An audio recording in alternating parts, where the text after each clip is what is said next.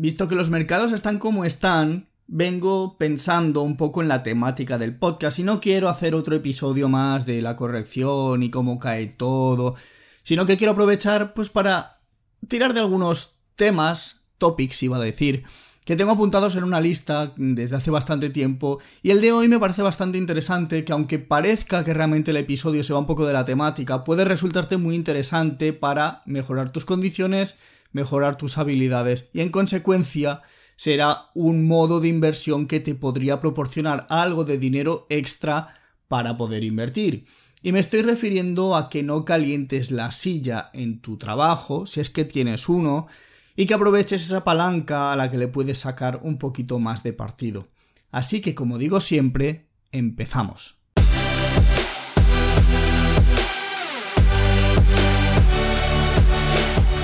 Te doy la bienvenida al podcast en el que se habla de dinero, ahorro e inversión en un idioma que entiendes y que raramente durará menos de 10 minutos. Esto es Invierto para ganar dinero, el podcast de Mario 10%. En este caso, y como te decía en la introducción, vamos a hablar de invertir algo de tiempo en conocimiento o aprender algunas habilidades extra que te puedan abrir puertas o ventanas para mejorar tus condiciones económicas en este caso. Porque mucha gente eh, se queja de que le pagan poco, pero no se dan cuenta de que realmente tiene una ventana de oportunidad en, en ese caso. Como mucho, yo realmente duraba dos años en mis puestos de trabajo porque realmente me lo tomaba como una continuación de la universidad. Yo acabé la universidad y cuando entré en mi primer trabajo me di cuenta de que no sabía hacer absolutamente nada. Y esto suena feo decirlo, pero realmente es así porque al final aprendí muchas cosas que luego cuando yo llegué a un trabajo me di cuenta de que tenía que aprender prácticamente de cero. Entonces yo, en mi primer empleo, que realmente fue un empleo que tampoco me gustó nada como ingeniero, me dediqué a aprovecharlo y apalancarme en el conocimiento de otras personas para aprender nuevas habilidades y en ese sentido también buscar algunos nuevos retos porque siempre miraba al futuro y decía que todo lo que pueda aprender en este stage, por así decirlo, en esta beca, que realmente no era una beca, era un contrato de trabajo normal y corriente, pero me lo tomé como si fuese prácticamente un becario que estaba allí para aprender cosas, dar una serie de trabajo que me exigían y aprender, aprender, aprender para llevarme el conocimiento a las siguientes oportunidades y a los siguientes retos. Y como digo, tuve trabajos que no me gustaron nada, como este, pero también tuve trabajos en los que realmente me sentí muy comprometido y que lamentablemente no pude estar más tiempo. Este último fue Yamaha, que fue un trabajo en el que yo llegué como ingeniero electrónico para trabajar como ingeniero mecánico sin haber tenido absolutamente nada de experiencia mecánica. Lo más cercano que yo había estado de la mecánica era utilizar un destornillador para sacar los chips de la protoboard. Pero realmente yo, gracias a esas debilidades que comentaba que soy ingeniero electrónico, las convertí en fortalezas porque yo entraba en un departamento de testing de motocicletas y una de las cosas que en la entrevista me dijeron es, bueno, ¿qué nos puedes aportar tú si no eres ingeniero mecánico? Y le dije, ya, pero tú los sensores que utilizas son electrónicos. Y en ese sentido, cuando hay algún problema, ¿a quién acudís? Tenéis que estar esperando a que baje el ingeniero.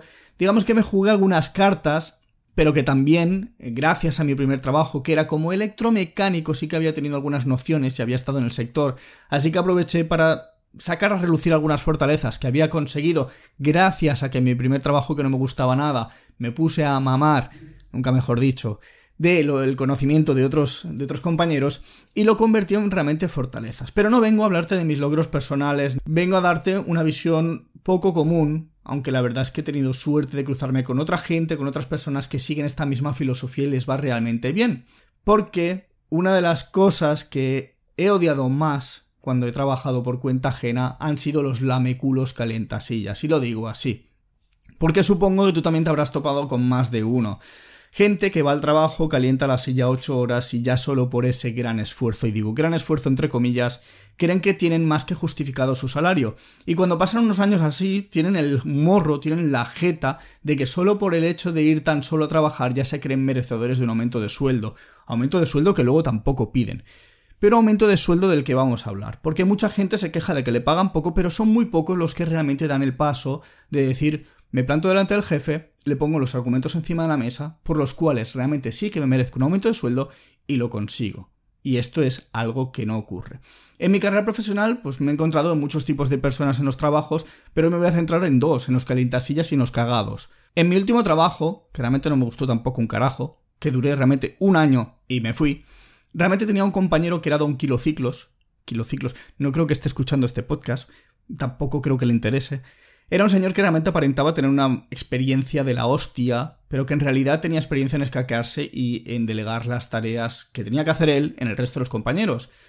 Y realmente esto lo hacía muy bien, lo hacía tan bien que hasta la jefa pensaba que era un gran trabajador y siempre me lo estaba poniendo como ejemplo de tienes que ser más como él. Yo pensando, sí, ser más como él, pues vengo y me rasco las bolas, porque básicamente está aquí y calienta la silla.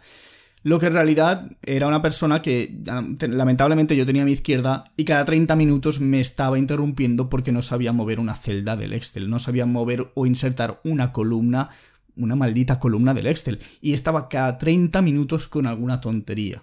Y, curiosamente, era una de las personas que más cobraba el departamento porque supuestamente tenía mucha experiencia, había trabajado en muchas empresas, etc. Pero realmente era el que menor trabajo de calidad aportaba. Por no decir que era el que mejor se le daba calentar la silla a 36 graditos. Pero por otro lado, en el mismo departamento tenía otra compañera que era una de las que más sabía de todo el departamento, incluso más que la propia jefa. De hecho, muchas veces la jefa se acercaba a ella para pedirle ayuda, explícame, cuéntame cómo se hace, cómo no se hace. Pero era una persona que llevaba prácticamente 10 años en el departamento y no era ni de lejos la persona mejor pagada. De hecho, yo que era uno de los más nuevos en ese momento, cobraba bastante más que ella porque yo hablé abiertamente con ella y ella se dio cuenta de que eh, no le estaban pagando lo que se merecía. Y yo era consciente de que ella tenía muchísimo más experiencia que prácticamente toda la sala junta. Sin embargo, había varios factores. Uno de ellos es que en el departamento en el que yo caí le hacían bastante moving, eh, básicamente la dejaban un poco de lado, la tenían como la listilla de la clase, por así decirlo. Y luego ella tampoco se veía con el valor como para exigir lo que se merecía, ya que la jefa muchas veces la menospreciaba también, y se veía demasiado anclada a ese puesto como para realmente irse a otra empresa. Seguía cobrando una mierda y seguía tragando mierda día tras día. Y eso es una cagada. Es una cagada en la que mucha gente vive con ese paradigma de que realmente pedir un aumento es súper arriesgado y no me lo van a dar, o tienen miedo de que realmente por el hecho de pedir un aumento les vayan a echar eh, del trabajo. ¿Perdona? O sea, ¿realmente has conocido a alguien que le hayan echado por pedir un aumento? Como mucho le habrán dicho que no, que tal y como lo ha pedido, pues que no, que la empresa no puede permitírselo, o alguna excusa para salir de la conversación. Pero realmente, para hacer, para conseguir ese aumento, realmente deberías hacer algo más que calentar la silla o hacer algo más que menospreciar tu propio trabajo. Porque realmente una persona que tiene muy buenas habilidades siempre las puedes rentabilizar y podrá demostrar que son reales. Una persona que calienta la silla en cuatro días se le va a caer la careta y le, van a acabar descubriendo. Así que te voy a hablar de otra persona y es que hace tiempo conocí a Gorka. Gorka, que era amigo de Ángel Alegre, era un chico valenciano y no recuerdo realmente a lo que se dedicaba al principio, o al menos cuando lo conocí. Bueno, cuando lo conocí ya se dedicaba a lo que se dedicaba, pero anteriormente no sé qué había hecho. Había estado dando tumbos, por lo que me parece, por la vida, pero recuerdo que el tío tenía las ideas muy claras y había trazado un plan. Porque era un tío bastante ambicioso y me decía que sobre los 45 años él quería estar jubilado. Realmente tiene unos 30 y pico ahora. El caso es que no sabiendo lo que hacía anteriormente, el tío vio un filón en el mundo de la programación, se dio cuenta de que era un nicho, a pesar de que realmente mm, pagan muy mal a los programadores, etc., hay que pillar ese discurso con pinzas, pagan muy mal a la gente que simplemente teclea y hace lo que le mandan. La gente que realmente aporta un valor añadido, especial, tiene un buen conocimiento y sabe realmente lo que hace, puede lograr conseguir muy grandes sueldos en ese campo. Y lo digo con conocimiento de causa, no porque me dedique a ello, pero sí que tengo gente que se dedica a ello. El caso es que Gorka en este caso se apuntó a un bootcamp para aprender a programar y nada más terminarlo encontró un trabajo, un trabajo que además le pagaban bastante más de lo que cobraba yo en, mi primer trabajo como ingeniero, que realmente no tenía un mal, un mal sueldo en ese sentido. Pero el tío era tan listo que cada vez que entraba en una empresa, el tío era muy listo, identificaba a las personas que más sabían del departamento y aprovechaba para aprender al máximo de ellas. Se pegaba lo máximo posible, se metía en todos los proyectos que podía con esa persona y aprendía, aprendía, aprendía, buscaba cuáles eran los puntos fuertes más valorados en la empresa o en cualquier puesto de trabajo y cuando localizaba a la persona que sabía perfectamente hacer eso, se juntaba y aprendía al máximo. Y así lo iba haciendo en cada trabajo, exprimía al máximo su conocimiento y lo utilizaba para seguir escalando. Y en esas escaladas, pues lo que hacía básicamente era pedir un aumento si se lo daban bien y si no se lo daban se buscaba trabajo fuera en otro sitio. Entonces hay que también tener en cuenta, y es que además lo vi, lo viví, que realmente hay un factor muy importante y es que eh, mm, realmente se tiende a valorar mejor económicamente al que viene fuera de la empresa que al que tiene en casa.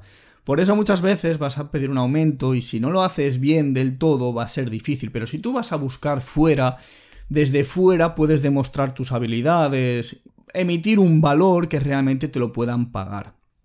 El caso es que desde, desde que Gorka acabó el bootcamp, llegó a triplicar el sueldo en pocos años y básicamente lo hizo apalancándose en aprender, mejorar y potenciar aquellas habilidades que realmente le abriesen las puertas. Lo bueno es que Gorka, además, no era una persona que, a pesar de que luego ganaba un sueldo bastante potente, llevaba una vida bastante normal, tenía sus caprichos, pero realmente no tenía grandes excesos. Y el truco, el truco entre comillas, era de que todos esos excesos de ahorro que tenía, no todos, siempre dejaba algo de dinero, pero los utilizaba para invertir. Y de ahí venía su estrategia de jubilarse a los 45. ¿Y por qué te cuento toda esta milonga? Pues te cuento porque si realmente tienes un trabajo, tienes una herramienta muy poderosa a tu alcance con la que podrías tener algo más de dinero cada mes. Y aunque realmente no me creas en estos momentos, existen buenos sueldos y gente que año tras año va mejorando sus condiciones. Porque existir existen, otra cosa es que no los veas o no los encuentras, porque si vas a buscar en InfoJobs va a ser raro que encuentres un trabajo muy bien pagado, siempre los hay, alguno, o que lo mires en LinkedIn. Al final, todo esto también se une a que tú tienes un conocimiento tú te juntas con las personas que más saben y muchas veces esas personas que se han ido a otra empresa, les has dejado huella, se acuerdan de ti y te llevan a esa empresa. Por eso también es muy importante el tema del networking, el tema de hacer buenos contactos, contactos de calidad gente con la que has trabajado y les has dejado muy buena impresión, porque esas personas también son las que el día de mañana, si a lo mejor se van a otra empresa cogiendo más responsabilidad, quieran tenerte en su equipo y sepan que para tenerte en su equipo les tengas, o sea, te tengan que pagar más. Así que, como ves, todas esas habilidades, todo ese conocimiento extra, todo ese buen trabajar, saber trabajar bien, saber demostrar resultados, puede hacer que realmente el día de mañana nunca sabes cómo giren las cosas y acabes trabajando para algún compañero o con algún compañero en otro sitio donde realmente te paguen mucho más. Entonces, en este sentido, lo que básicamente te quería comentar en este episodio es que realmente en todos los puestos de trabajo hay margen de mejora. Así que, por así decirlo, lo que deberías hacer es destacar, tomar iniciativa, hacer cambios, mejorar y por último, cuando ya llevas un tiempo demostrando todo ese tipo de cambios y mejoras dentro de tu puesto eh, y sobresaliendo en ese sentido, pide que se te mejoren las condiciones. Y aquí mucha gente dirá, oh, qué fácil suena todo esto. Sí, sí, suena fácil y no lo es. Pero realmente, ¿cuántas cosas fáciles hay en la vida que den muy buenas recompensas? Pues ya te digo yo la respuesta, ninguna. Pero no hacer nada tampoco va a cambiar las cosas. Y si tu plan es tratar de conseguir esos ingresos extra teniendo un trabajo donde te pagan mal y pudiendo tener el margen de ganar más dinero, pero tú decides que no, que prefieres hacerlo invirtiendo, pues te voy a decir una cosa, seguramente sea más difícil que lo consigas así, porque recuerda, si tú consigues realmente con un trabajo que te va a durar un tiempo, o sea, vas a necesitar un tiempo en hacerlo, y consigues ese aumento que te van a dar 100 euros al mes en tu trabajo, va a significar que cada año, cada 12 meses, vas a tener 1200 extra de ganancias gracias a ese pequeño gesto de he demostrado más, me pagan más, consigo 1200 extra. Pero si tú realmente tratas de ganar 100 euros al mes extra en la bolsa, puede que acabes el año perdiendo 1200 euros si el mercado no va a tu favor. Así que aprovecha esa palanca tan poderosa que tienes al alcance de tu mano, potencia todas esas habilidades, mejóralas y aumenta tus ingresos porque en consecuencia acabarás teniendo más dinero cada mes y ese dinero lo podrás acabar destinando, no todo obviamente, pero una gran parte lo podrás destinar a invertir, con lo cual vas a tener una fuente de ingresos más poderosa y mayor buying power, o sea, mayor capital para poder invertir. Y si además aprendes a invertir bien en estrategias como el growth investing del que yo siempre estoy predicando en estos episodios, pues podrías aprovecharte de los momentos en los que hay rallies en los mercados, cosa que no está pasando actualmente. Así que dicho esto, espero que te haya gustado el episodio. No te olvides de darle 5 estrellas desde tu reproductor de podcast. También te voy a decir una cosa. Apúntate a la newsletter de mariodesporciento.com. También puedes seguirme en Instagram en arroba mariodesporciento o en Twitter arroba mariodesporciento. Y, como digo siempre, nos escuchamos o en tal caso me escuchas en el próximo episodio.